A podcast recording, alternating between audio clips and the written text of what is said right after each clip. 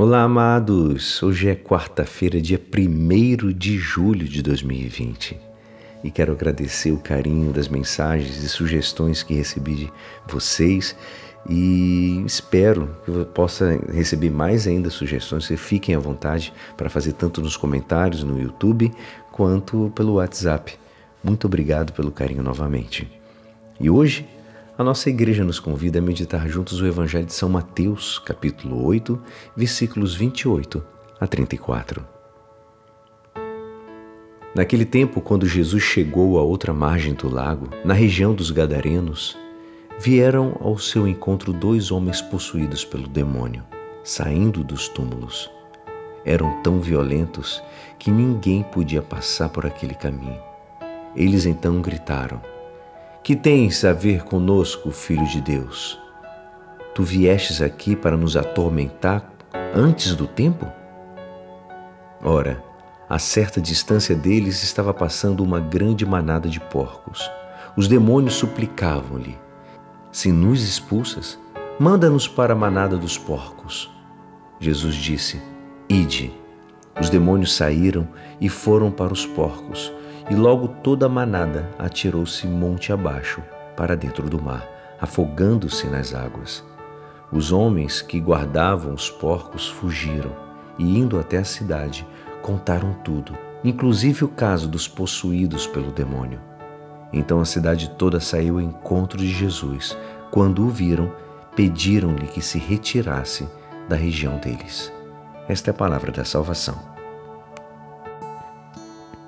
Hoje gostaria de começar, amados, com uma frase de São João Paulo II.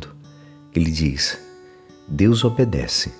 Sim, se nós expulsamos, ele obedece e se vai.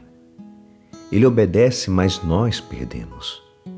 Ao contrário, saímos ganhando quando respondemos como Santa Maria. Eis aqui a serva do Senhor, faça-se em mim segundo a tua palavra. Amados, é claro que nós hoje contemplamos um triste contraste. Contraste porque admiramos o poder e a majestade divina de Jesus Cristo, a quem voluntariamente se submetem os demônios. É claro, é a chegada do reino dos céus e eles querem sair dali, como diz a expressão de hoje, querem vazar. Mas, ao mesmo tempo, nos deparamos com a mesquinhez que é capaz o coração humano que repudia o portador da boa nova. E logo que o viram, pediram que ele fosse embora da região. Né? É triste. Como diz a palavra, e triste porque a luz verdadeira que vindo do mundo, mas o mundo não a reconheceu. Quanto mais nós expulsamos o Senhor da nossa casa, da nossa cidade, mais abrimos as portas para os demônios. E o demônio alimenta um profundo ódio contra Deus, amados, mesmo sabendo que nunca vencerá. Com isso, marca sua presença na terra querendo atrair as almas para o inferno. O catecismo ensina alguns mecanismos de defesa para não cairmos nas ciladas do autor do mal. São eles, por exemplo, fuga das ocasiões, que a gente possa pensar também nas consequências dos nossos atos. Frequência dos sacramentos, especialmente a confissão e a Eucaristia. A profunda devoção a Nossa Senhora. Manter-se sempre ocupado para não dar espaço a fantasias extravagantes. Deus também não permite que sejamos tentados além dos nossos limites.